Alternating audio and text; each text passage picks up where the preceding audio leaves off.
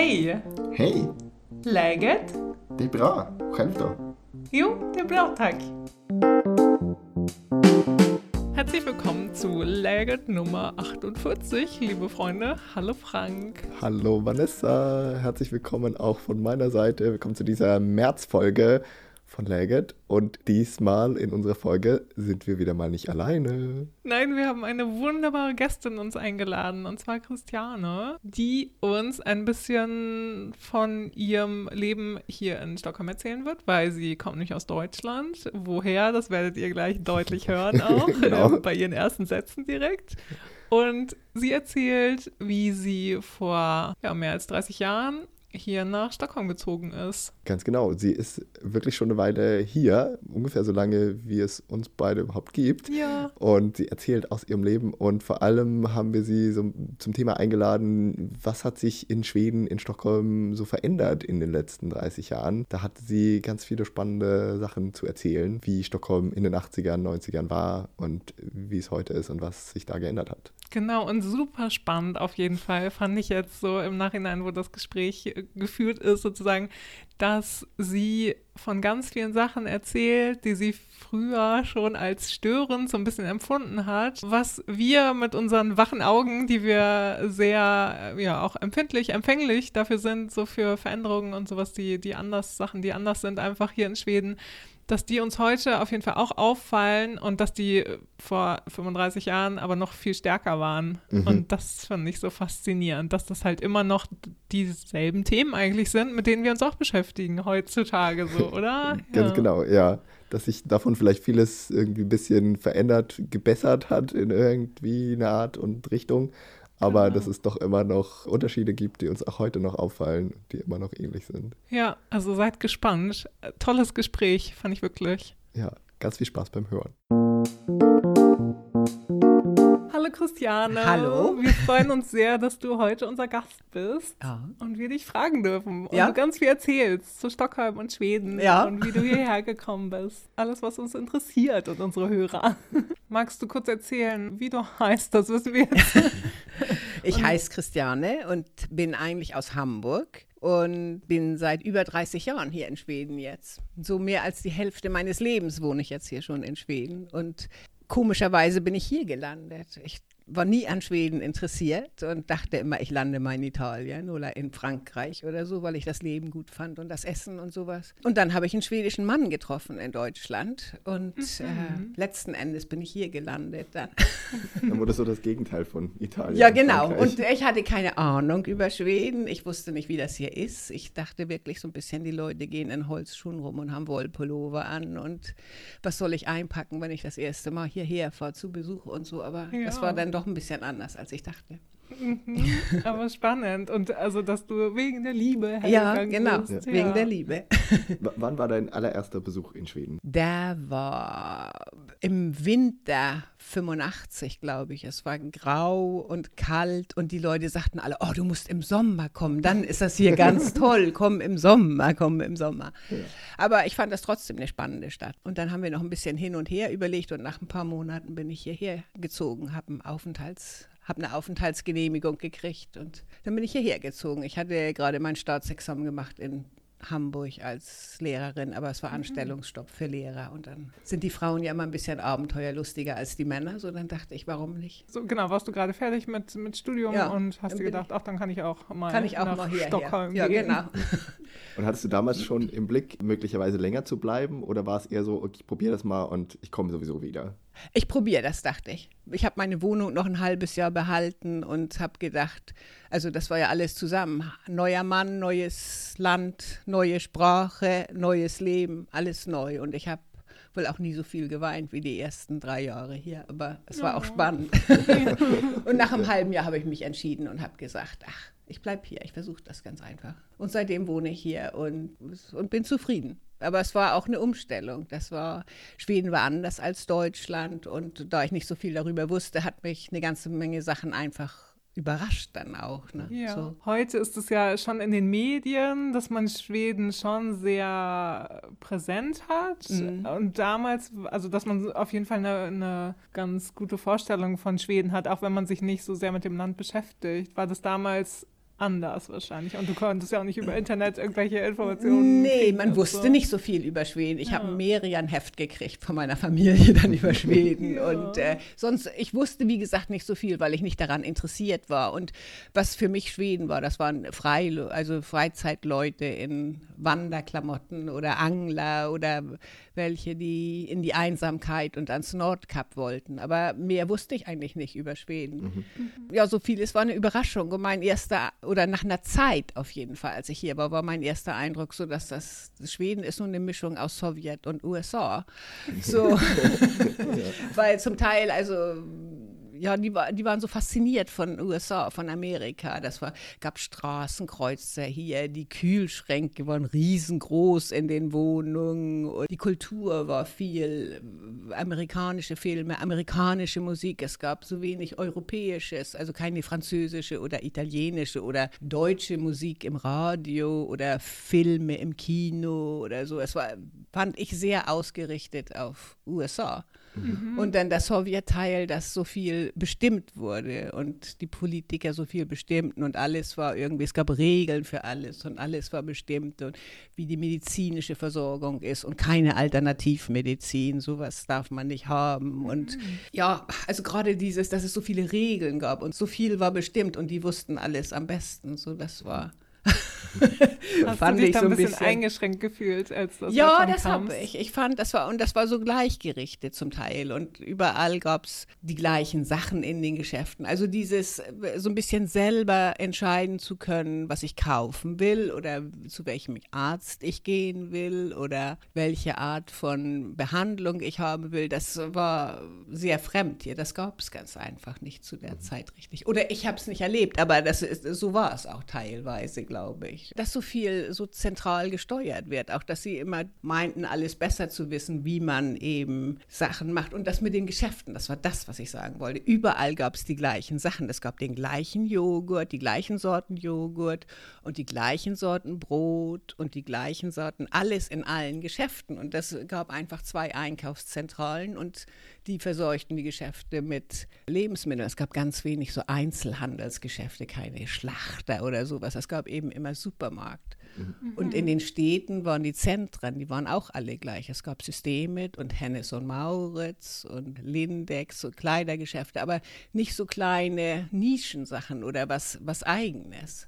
So, das fand ich sehr komisch am Anfang. Witzig, dass du das so sagst, weil das ist so ein bisschen auch, wie das irgendwie im Kern auch heute noch so ein bisschen ist, mhm. oder? Was man so ein bisschen als Kritik an Schweden auch anbringt oder was, was wir vielleicht auch manchmal sagen, so, ach ja, die sind alle so ein bisschen auch auf gleiche Sachen ausgerichtet mhm. oder heutzutage ist es ja auch noch so, junge Mädchen zum Beispiel, die ziehen alle das Gleiche mhm. an und mhm. da gibt es wenig Leute, die irgendwie nach unten oder oben ausreißen mhm. oder so. Und das ist ja auch dieses, ja, dass, dass keiner besser sein soll und so. Und Nein. dass das, das ja schon irgendwie mhm. einfach total ja, verinnerlicht. Ja, und, und das war noch stärker vor 30 schon. Jahren als jetzt. Und jetzt sagt man vielleicht manchmal, das ist Trend. Also die sind Trend, schänzlig, also die sind empfindsam für Trends. Und wenn was neu ist, dann greifen sie das sofort auf. Und das, das stimmt ja auch zum Teil. Aber dann ist das auch nur der Trend und mhm. dann geht irgendwie nichts anderes. Und ja. wenn Tätowieren modern ist, dann sind alle überall tätowiert und das hört nicht auf. Und dann kommt irgendwas anderes und dann sind falsche Wimpern modern, wir haben alle falsche Wimpern. Und also das wird so ja, das ist äh, auf irgendeine Art modern und trotzdem gleichgerichtet. Also ja. natürlich ja. nicht, aber so ein bisschen überspitzt gesagt. Nee, total. Ja. ja. ja, also wirklich, ja genau, das ist äh, genau, was du sagst. Also das ist, dass das allgemein Schweden auf jeden Fall als trendbewusst und mhm, Designland mhm. ja auch gilt mhm. und so. Aber genau, wenn halt so ein Trend da ist, dann machen den alle mit. Und so ein bisschen gilt das auch vielleicht in, in Meinungen, die man hat oder politischen Ansichten oder, oder wie man Sachen finden soll, dann denkt man auch in eine Richtung und dann wird unheimlich viel Publizität in allen Medien dafür gemacht und es kommt so wenig so ein anderer Blickwinkel und der wird ganz schnell runtergemacht, dann auch, weil er ja einen Stempel kriegt, weiß ich, alles von Rassismus bis Angst vor diesem oder jenem. Und dadurch entsteht oft nicht eine richtige Diskussion, die vielleicht das, also die konstruktiv sein könnte. Wenn, also wie konstruktiv ist das, wenn alle die gleiche Meinung haben? Oder vielleicht nicht die gleiche Meinung haben, aber nicht wagen zu sagen, dass sie eigentlich was anderes denken. Und dadurch kommt man ja nicht richtig weiter, wenn man nur alle gehen den gleichen Weg. Total. Ja. Aber mhm. hast du das Gefühl, dass das in den letzten Jahren dann ein bisschen sich gebessert hat? Ja, ein bisschen. Also das glaube ich schon. Also dadurch, dass andere andere Medien reinkommen, dass man mehr Fernsehkanäle hat vielleicht und mehr reist und zum Teil ja, aber so eine, das gibt immer noch eine Tendenz, finde ich. Und ich vermisse manchmal im Fernsehen so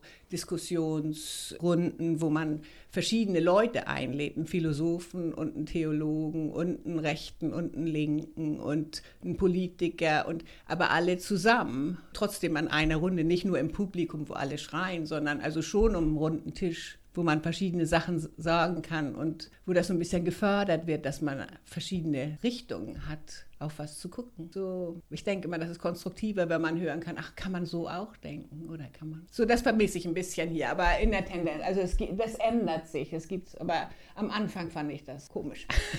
ja, ja, spannend. Ja. Was ich auch komisch fand am Anfang war, dass das keine Wohnung gab, die man mieten konnte, dass man Wohnungen kaufen musste, weil es keine Mietswohnungen gab. War das damals schon so? Das war damals schon so und das ist immer noch so und dass man sowas nicht in den Griff kriegt und das ist auch irgendwie irgendwie so ein Zeichen dafür, dass man sich auf so eine Politik eingefahren hat und irgendwie nicht sieht, dass man vielleicht Sachen ändern muss. Da denkt man immer noch, das so soll das sein und das ist die richtige Richtung und hat so schwer irgendwie sich zu ändern. Aber war es damals in den 80ern auch schon schwer, eine Wohnung zu finden, als du in, ja, Stockholm kamst? Ja, das war super schwer und, ja. und unglaublich teuer. Mhm. Wir wohnten damals, als ich hierher kam, in einer Wohngemeinschaft und ich hatte gerade die Jahre vorher auch lange in einer Wohngemeinschaft oder in verschiedenen in Hamburg gewohnt. Ich dachte, jetzt würde ich gerne mal was Eigenes haben und versuchte meinem Mann sozusagen, können wir nicht irgendwas Eigenes mal haben?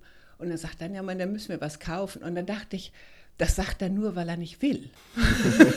das dachte ich wirklich. Der sagt ja. das, weil er nicht mit mir irgendwo alleine hinziehen will. Ja, Aber das war wirklich, nach einer Zeit habe ich verstanden, das war wirklich so. Ja. Weil in Hamburg konnte man die Zeitung aufmachen und konnte die Mietswohnungen sehen. Man hatte vielleicht nicht, man kriegte die vielleicht, weil man Student war oder weil die zu teuer waren oder irgendwas. Aber man hatte auf jeden Fall das Gefühl, man hatte eine Chance und eine Auswahl. Und das hat man hier nicht. Und das ist vielleicht also im, im Grundkern dieses andere, dass alles zentral gesteuert wird. Hier, ja. hier gibt es keine Zeitung, die man aufmacht und da stehen Mietswohnungen. Hier muss man in der Schlange stehen.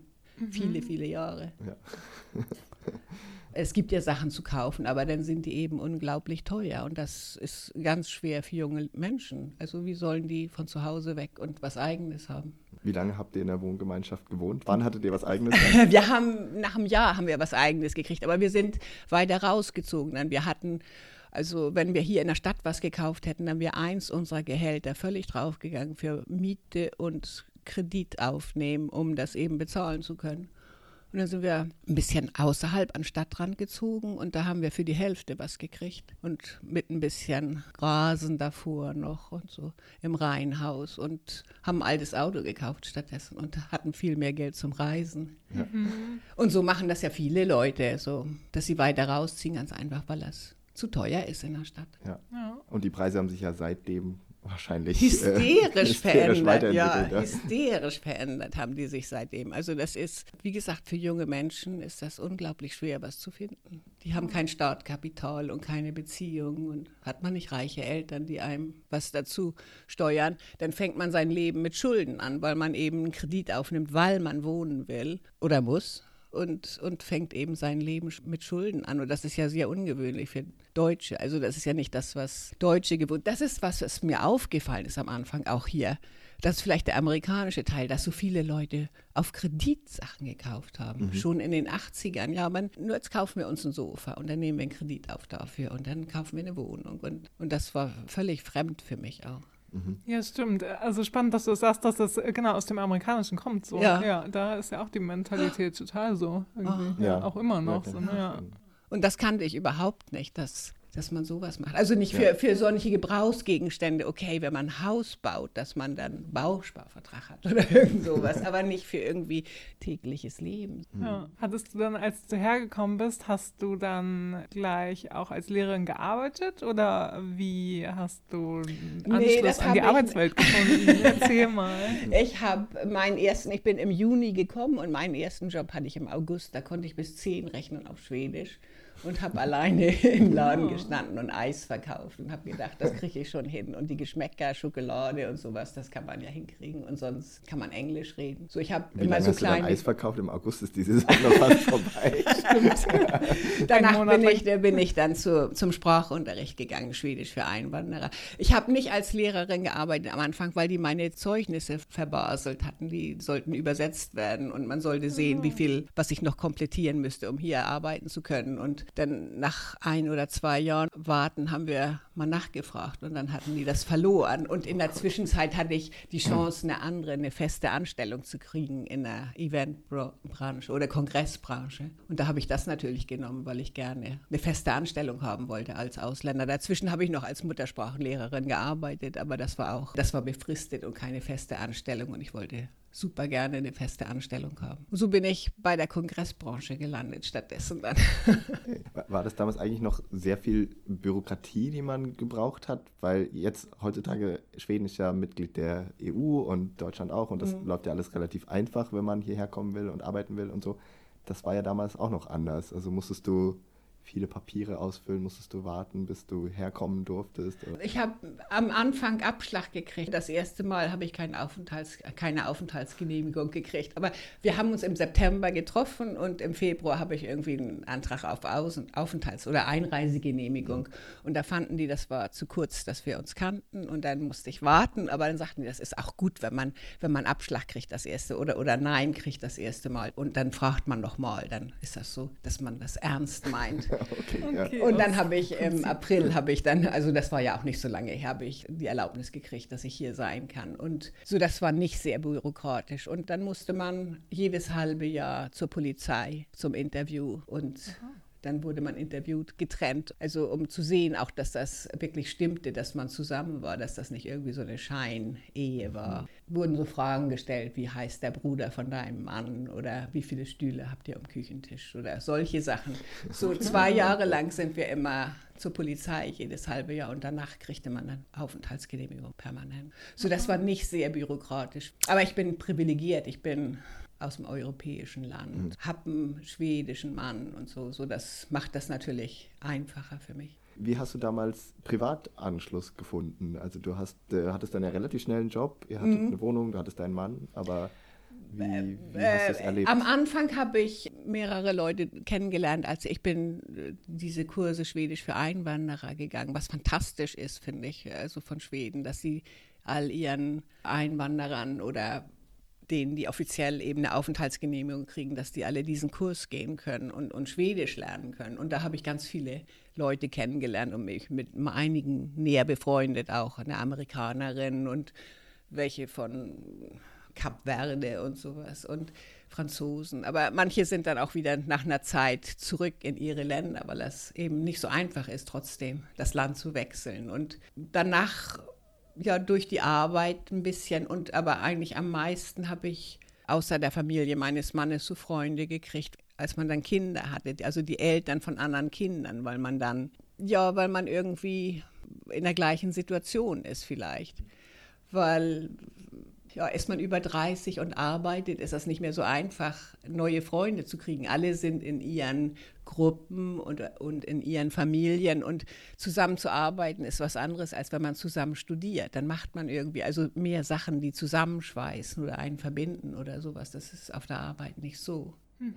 mhm. Ja, man so. macht vielleicht mal ein Afterwork, aber dann. Ja, genau, aber also eben genau. alle sind viel mehr, also man, das hat was sicher auch mit Alter zu tun und so, aber auch mit, mit eben dem Umfeld, wie man lebt. Also das Leben ist ein anderes und vielleicht ist das, ich habe, jetzt kann ich das nicht vergleichen, wenn ich in eine neue deutsche Stadt kommen würde, wäre das vielleicht für mich auch so gewesen, wenn ich keine Freunde da hätte, dass das schwerer ist, ein neues soziales Umfeld zu kriegen. Mhm. vielleicht ist es auch ähnlich, genau, wenn du sagst, wenn man Kinder hat, dann ändert sich das ja auch so, vielleicht der Freundeskreis eh Mhm. so ein bisschen gerade in der Und sortiert Zeit. sich vielleicht so ein bisschen aus, auch dass, dass Genau. die, die Freunde, die keine Kinder haben, zu der Zeit vielleicht andere Interessen haben oder Zeiten haben oder sowas. Und dadurch läuft es ein bisschen auseinander. Und, aber es, es hat man seinen gewachsenen Stamm, wenn man da bleibt, wo man aufgewachsen ist, dann fallen welche weg und welche kommen dazu. Und hier fallen erstmal alle weg und dann kommt langsam wieder was Neues dazu.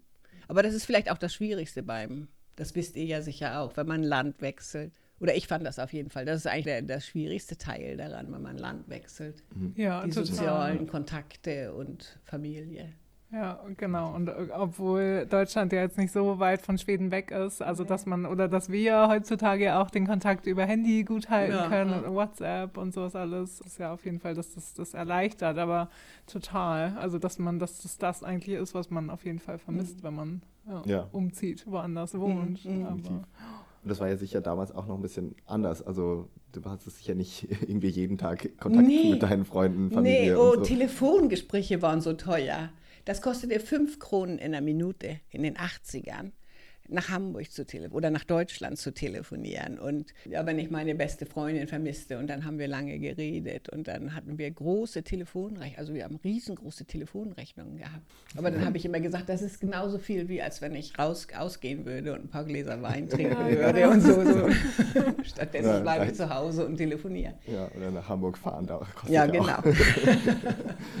ja, aber also, ja, man schrieb Briefe oder telefonierte und zu der Zeit ist man auch nicht geflogen, da ist man mit dem Nachtzug gefahren oder sowas. So alles dauerte eben, so diese Kontakte zu unterhalten. Gab es dann einen direkten Nachtzug? Ja, es Mhm. gab noch einen direkten Nachtzug. Da stieg man abends in Hamburg ein und war morgens hier und umgekehrt. So ohne Umsteigen. Jetzt muss man in Ja. Kopenhagen umsteigen, aber vielleicht ändert sich das ja mal wieder dann auch. Das wäre ja eigentlich ganz nett, auch mal wieder einzuführen. Ja, Total, ich, ja. und wenn sie endlich einen Tunnel bauen unter Fehmarn, so, so, dann würde es noch schneller gehen. Ja, stimmt, ja. Vielleicht eine Überlegung wert. Jetzt auch äh, mit der ganzen Klimageschichte Ja. und so. Also, genau. Genau. Wir wollen alle mehr Zug fahren. Ja, und das ist nett, Zug zu fahren. So. Ja. Wie oft warst du damals so in den Anfangsjahren zu Hause? Also bist du im Sommer nach Hause gefahren zu Weihnachten oder gar nicht? Ah, Vielleicht nur einmal im Jahr, ein oder höchstens zweimal im Jahr. Weil das kostete auch, aber auch im Sommer wollte ich gar nicht hier weg. Im Sommer ist Schweden so wunderbar und Also es stimmte, was die Leute gesagt haben. ja, das stimmte, genau. Und da will man gar nicht in der Großstadt sein, irgendwie, wo es nur Schwimmbäder gibt, wenn man im See baden kann oder im Meer oder sowas. So. Im Sommer ist es wunderbar, hier zu sein. Im Winter auch, wenn es ein richtiger eiskalter Winter ist und man Schlittschuh fahren kann und sowas. So, Gab es das damals noch? Kannst du das uns erzählen? Wie waren die Winter ja Mein auch- allererster Winter waren, war- waren 30 Grad ein paar Wochen lang. Das war so ein Extremwinter, Winter also 86. Und da habe ich dann solche Schuhe gekauft, die ganz hässlich sind, von denen ich erst dachte, solche Curling-Chengo. Curling-Stiefel. Und als ich die Leute sah, mit denen dachte ich, Güte, wie schrecklich, wie hässlich, sowas werde ich nie anziehen. Aber das hatte ich natürlich nach ein paar Wochen auch, weil das ganz einfach praktisch ist und warm. So viel Schnee, knallkalt und man konnte Schlittschuh fahren auf, auf den Seen und so. Super, ja. ganz toll. Also hast du direkt auch was Gutes entdeckt, als ja, du hier warst. ja, genau. Also und Wintermonate hier und so knallblauer Himmel und Sonnenschein und eiskalt und so. Das ist ganz toll. Super schön. Ja. So Schweden ist auch gut, habe ich dann gemerkt. Aber das war eben ein kleiner Schock am Anfang. Also wenn wir da noch mal ein bisschen eingehen, Ja. wie hast du dann deine Liebe zu Schweden entdeckt oder durch welche Sachen, wo du irgendwie gesagt hast, damals schon irgendwie, das gefällt mir hier besser oder das hast du vermisst aus Deutschland, als du halt weggegangen warst gerade? Weißt du das noch? Ja, also ich weiß, dass ich die ersten drei Jahre viel überlegt habe, welches Land ist besser. Ich hatte das Gefühl, ich müsste rausfinden, welches Land das bessere ist und dann müsste ich da wohnen.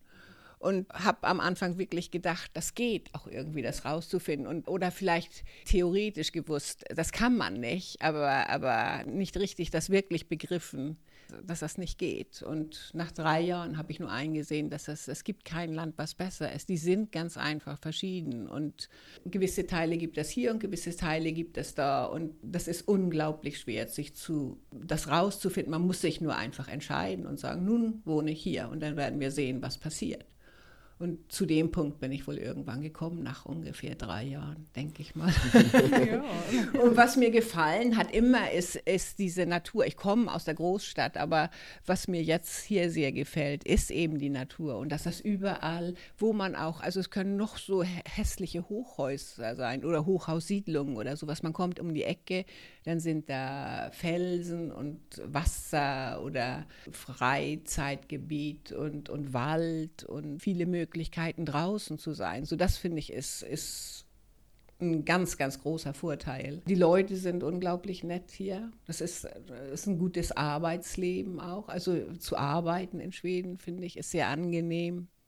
Und wenn man Kinder hat, dann ist es ein tolles Land für Kinder, hier aufzuwachsen, die Möglichkeiten, die die haben, draußen zu sein, Sportaktivitäten zu machen und sowas. Nach und nach lernt man das alles kennen. Und ich habe eine Faszination für alte Häuser gekriegt hier. Es gibt ja fantastische alte Holzhäuser hier, so das hat mich immer mehr und mehr interessiert. Und so auf dem Land zu wohnen und, und alte Häuser zu renovieren und sowas. So. Wir haben ein kleines Landhaus jetzt, was ganz alt ist, eine alte Schmiede und reparieren da dran rum. Und da, da habe ich ganz neue Sachen kennengelernt, die ich vielleicht aus Deutschland auch nicht kannte, eben so alte Handwerkstraditionen und das zu unterhalten und so. so. Ich habe ganz einfach neue, neue Sachen entdeckt. Das ist, das ist wohl das, was mich hier fasziniert hat oder auch gehalten hat zum Teil außer der Liebe.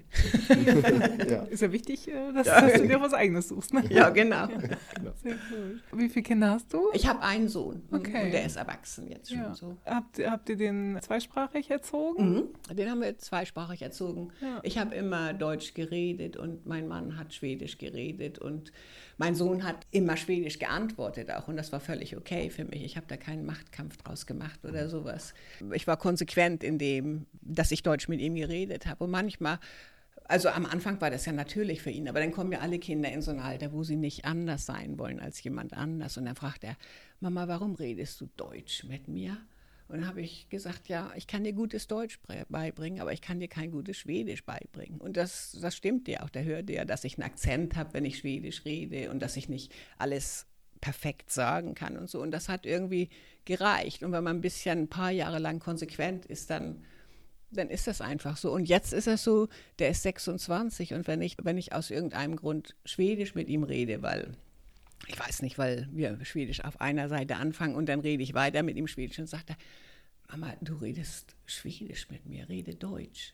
Und das hat damit zu tun, dass ich eine andere Person werde für ihn, wenn ich Schwedisch rede. Dann bin ich nicht richtig seine Mutter. So, dass es, ja. das gilt, konsequent zu sein und ist ganz toll, so eine Sprache gratis zu lernen. Total. Also spricht er auch Hamburgisch? Hamburgisch. Jo, jo, das, jo, das macht er nur ein bisschen. Sehr gut.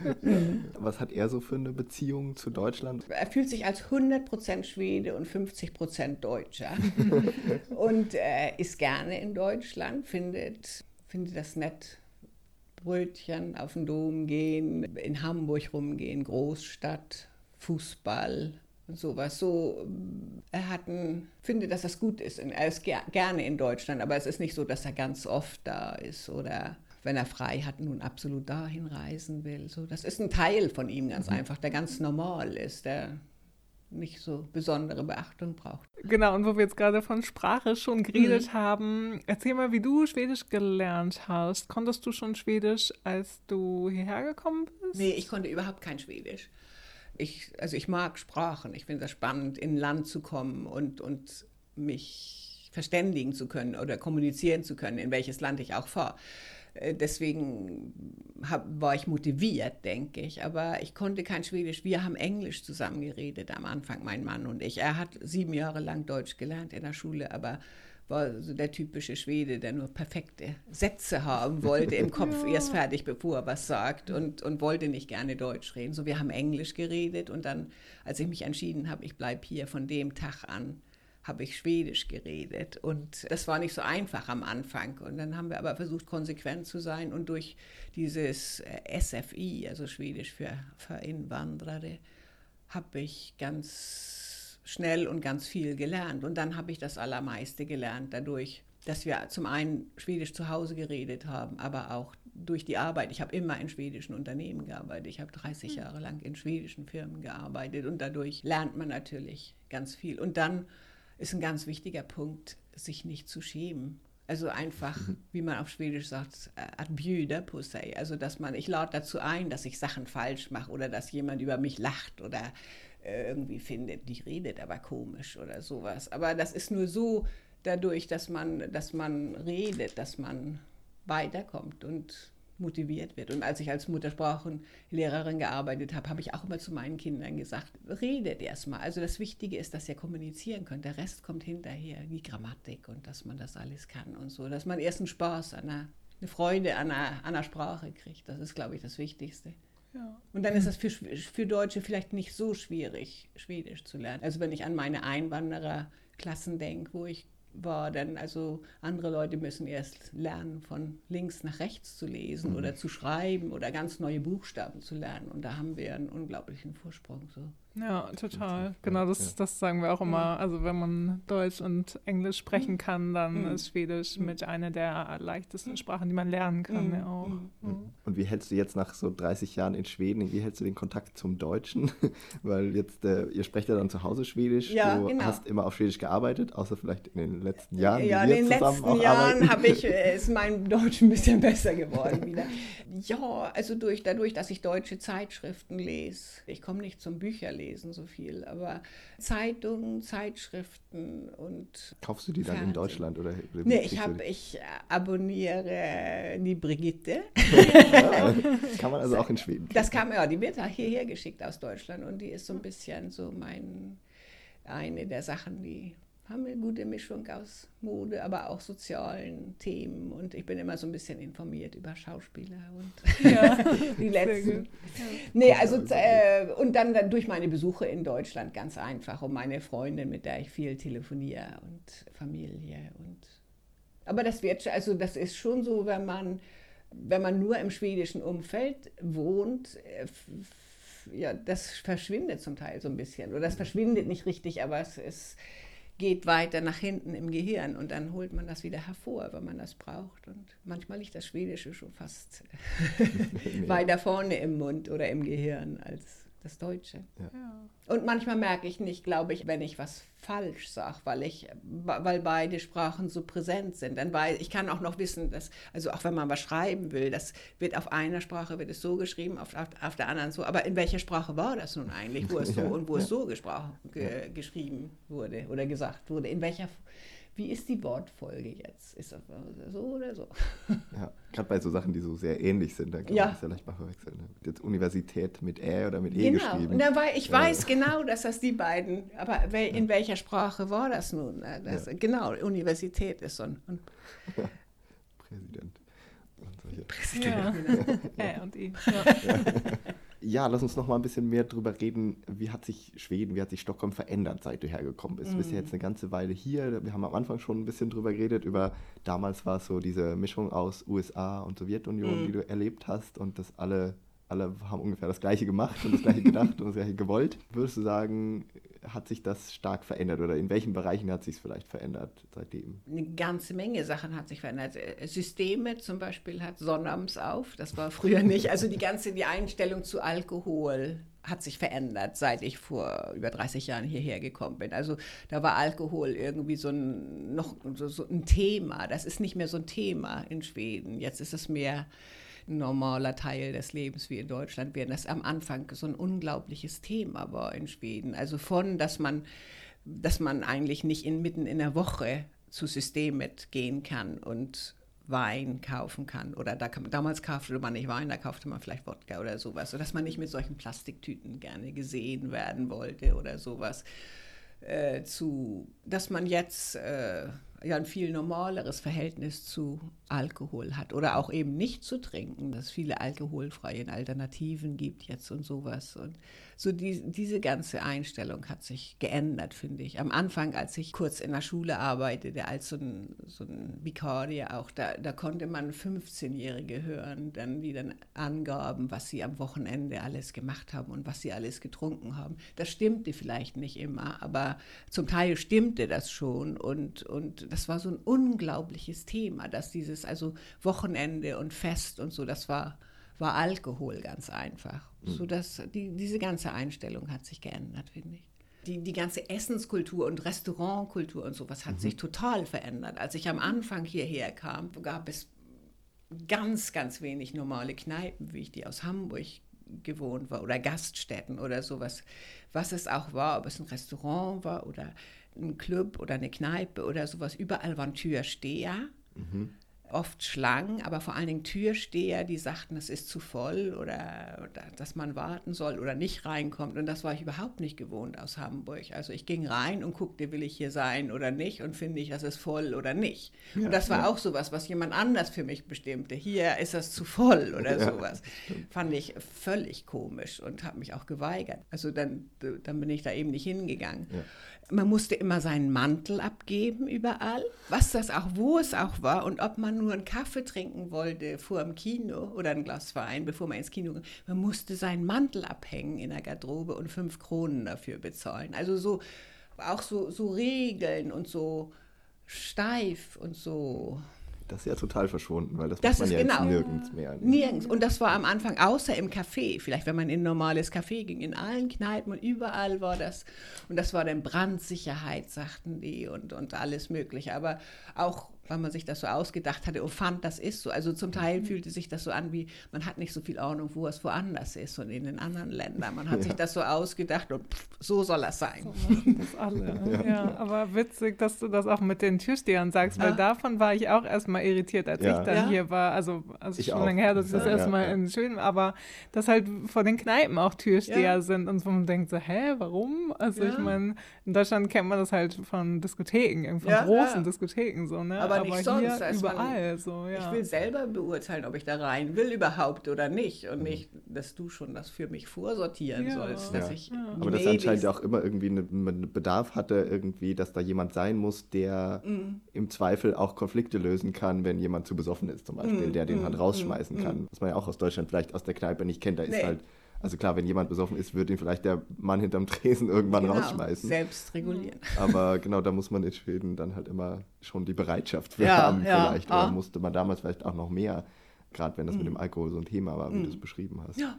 Was auch besser geworden ist, sind, es, jetzt gibt es kleinere Geschäfte, es gibt kleine Bäckereien. Also es gab ja immer schon ein paar Bäckereien, aber jetzt, ich meine, gutes Brot ist plötzlich ein, eine Marktlücke hier oder, oder ist ein ist ein Ding geworden, dass es Sauerteigbrot oder überhaupt gutes Brot gibt. Also so, es gibt Bäckereien, es gibt ein paar mehr kleine Läden mit eigenen Initiativen und sowas, so dass es auch ein Unterschied zu früher. Ein bisschen mehr weltgewandt, finde ich, dass die Schweden sich anfühlen. Auch ja. viel, also ich glaube, alles hat sich so ein bisschen geöffnet. Die waren so ein bisschen in ihrer kleinen Blase drin. Und also am Anfang, als sie hierher kamen, war ich auch völlig erstaunt, dass man in der U-Bahn oder aus dem Bahnhof kommen kann und vor einem geht jemand durch die Tür und pang, knallt einem die Tür in die Nase. Also, dass keiner ja. die Tür aufhält, dass man also so, so unweltgewandt waren, wie dass man, wenn man durch die Tür geht, guckt man hinter sich und guckt, kommt dann noch einer und hält die Tür auf. Nee, man geht einfach durch und dann ist man durch und was ja. dahinter passiert. Also so ein bisschen, ich habe das immer nicht verstanden und dann hat mal jemand gesagt, viele Leute sind neu eingezogen in die Stadt viele von den Leuten sind, also kommen vom, von woanders, aus kleineren Ortschaften und sind es ganz einfach nicht gewohnt, wie man sich bewegt in der Stadt. Und das nach Leute, einer Zeit. mehr Leute sind. Ja, ja, aber nach einer Zeit habe ich das auch verstanden. Irgendwie, man geht nicht nur ineinander rein, man macht Platz auf dem Bürgersteig und man guckt sich um, ob jemand hinter mir kommt. Und das war, war nicht so am Anfang. Und, aber die Erklärung fand ich ganz plausibel, dass man vielleicht aus kleineren Orten kommt, wo man das nicht gewohnt ist, richtig und nicht braucht und dann nicht richtig weiß und nur ein bisschen verängstigt ist eigentlich. Wie, wie, wie bewege ich mich hier? Das oder, ist irgendwie oder? eine schöne Erklärung für diese Arroganz der Großstädter. oder? Also. Kann man so sehen, ja. Äh, was ist noch besser geworden? Das Gesundheitssystem ist zum Teil besser geworden, weil man eingesehen hat, dass die Leute den gleichen Arzt treffen wollen, was am Anfang auch nicht so war. Am Anfang gab es diese Polykliniken, da ging man hin, man, man, aber man hatte oft nicht seinen eigenen Arzt, sondern der, der gerade da war. Und das hat man ja verstanden und versucht das jetzt auch so ein bisschen einzubauen in die Gesundheitspolitik, dass die Leute ihre Hausärzte haben und, und äh, sieht, dass das was mit Gesundheit zu tun hat, hat, auch wenn die Leute die gleiche Person treffen, dass sie mehr Vertrauen haben und denken, dass äh, die Vorschläge, die man kriegt von dem Arzt, dass man die eher befolgt, weil man das Gefühl hat, diese Person kennt mich. Mhm. Ich fand das Gesundheitssystem am Anfang hier auch sehr gewöhnungsbedürftig. Und jetzt gibt es ja auch viel mehr Wahlfreiheit da im Gesundheitswesen. Also genau. Ich kann mir vorstellen, vorher durfte man sich ja auch nicht einfach den Arzt wechseln oder also die, die Wortzentral wechseln, oder? Nee, das durfte man vielleicht nicht. Ich, ich weiß nicht, ich, bin, ich habe vermieden, dahin zu gehen. Ja. Ja, aber ja, die ganze Idee war eine andere, ganz einfach. Das war auch mehr das, äh, so viel zentral gesteuert eben. Und dann haben die Leute sich dem anzupassen und dem unterzuordnen. Und gerade bei, beim Gesundheitssystem und Ärzten finde ich das nicht richtig oder falsch. Mhm. Was ist noch anders geworden? Die Arbeitslosigkeit ist gestiegen. Mhm. Äh, das war, war am Anfang, als ich herkam, hatten viele Leute schwer, sich vorzustellen, dass man arbeitslos sein kann. Äh, ich weiß, dass ich bei meinem ersten Job, da habe ich 89 angefangen, da war ich als Deutsche. Also es gab zwei Sachen. Das erste war, dass ich dachte, dadurch, dass ich Steuern bezahle, dass ich auch einzahle zur Arbeitslosenversicherung automatisch, wenn ich in Schweden Steuern zahle. So war das nicht. Das ist mir erst nach einer langen Zeit aufgegangen. Und das Zweite, als ich dann, da muss man selber einen Antrag stellen, weil das war so, war so, ist immer noch so aufgebaut eigentlich, aber vor allen Dingen da war das so, die Arbeitslosenkassen wurden verwaltet von den Gewerkschaften. Und die mhm. Gewerkschaften wollten, dass man Gewerkschaftsmitglied ist und dann kann man Mitglied in einer Arbeitslosenkasse sein. Man konnte das auch ohne, aber das hat natürlich keiner gesagt, weil die daran nicht interessiert waren. Ja. Und als ich das dann machen wollte, 89, und meinen ersten schwedischen Chef gefragt habe, ob er das unterschreiben kann, weil dann musste man eine Unterschrift haben vom Arbeitsgeber, da sagte der, war, hast du Angst, dass du arbeitslos wirst? Mhm. Und das war, war so anders für mich. Ich war so gewohnt aus Deutschland, dass man wirklich darauf achtet, dass man versichert ist und dass das ein Teil des Lebens ist, dass man arbeitslos werden kann. Und mhm. Das hat sich ja sehr geändert in Schweden. Also ja, das ist ja, glaube ich, auch so ein genereller Trend, dass man, wenn man so an Schweden zurückdenkt, dieser Wohlfahrtsstaat, der mhm. so stark war und sich um alle gekümmert hat. Genau.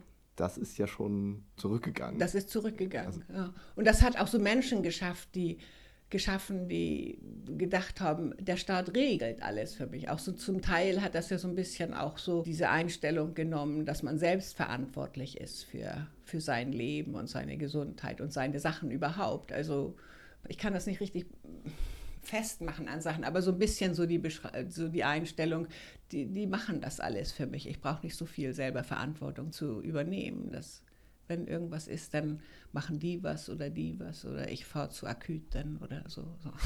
zur Notaufnahme. Ja.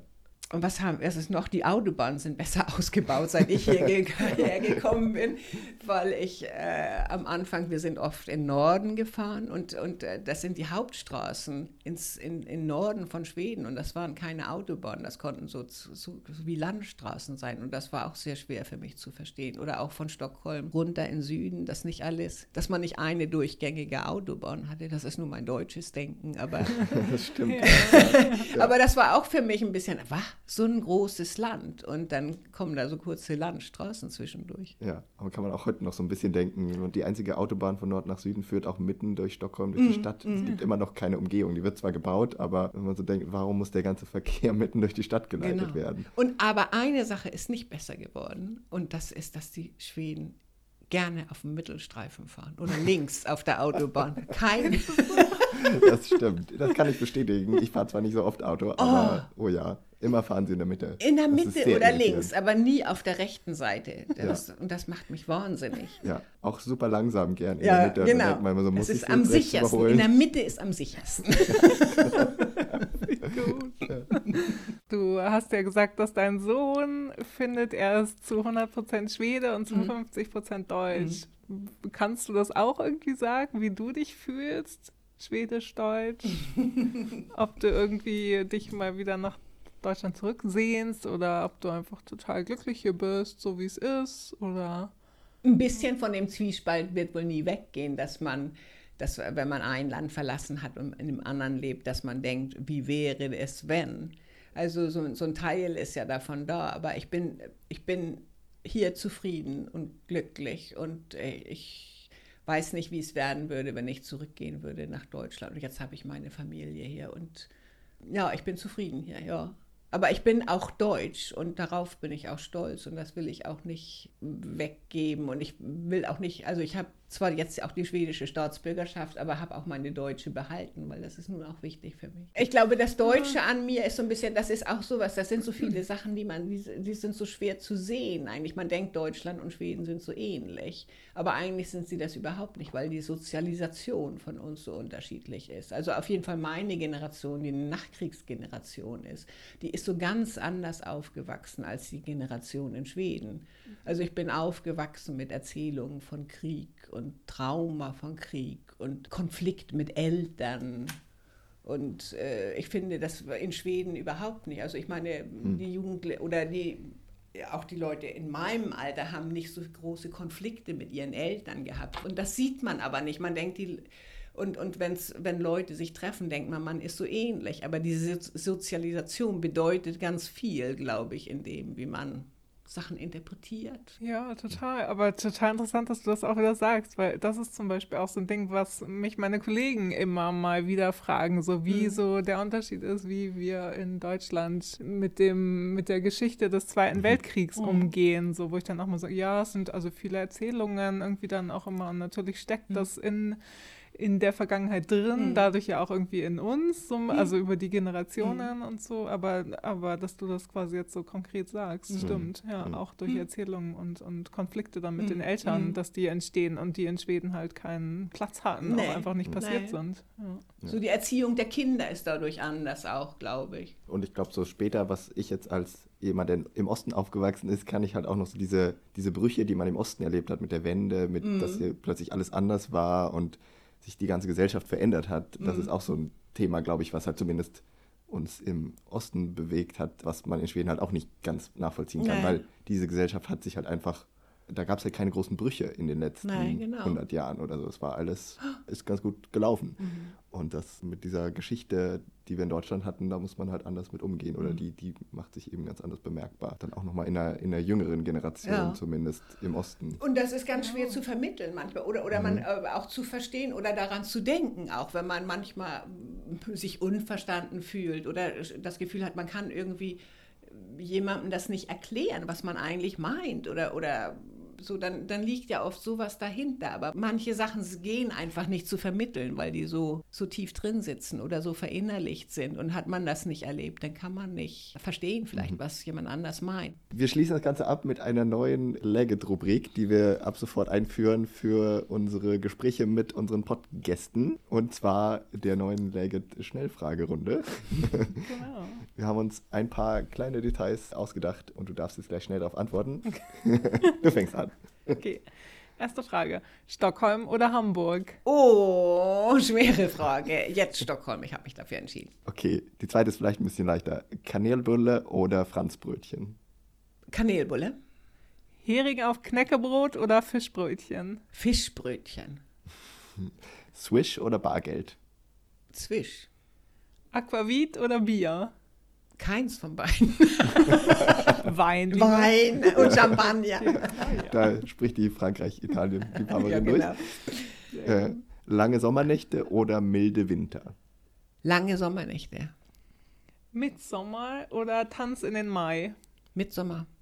Ostsee oder Nordsee? Nordsee. Astrid Lindgren oder Erich Kästner? Das geht ja nicht, sich dazwischen zu entscheiden. Aber wenn du dich entscheiden musst. Versuch's mal. Astrid Lindgren, Und das letzte, Donald Duck zu Weihnachten oder Dinner for One zu Silvester? Dinner for One. Sehr gut, vielen Dank. Vielen Dank, Bitte schön. Christiane.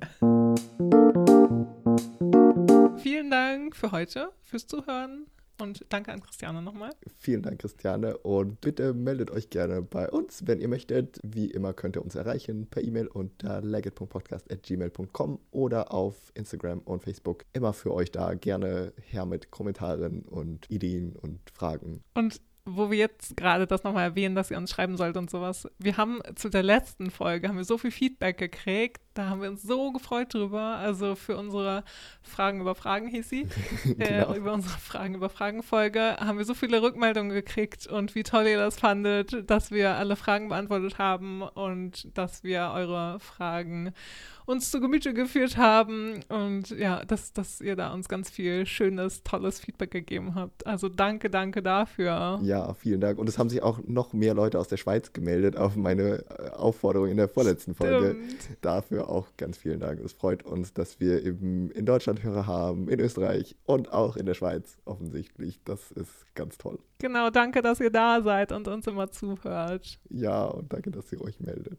Deswegen sagen wir jetzt einfach mal wieder Tschüss, bis zum nächsten Mal. Bis zum nächsten Mal, bis zum April und hey do!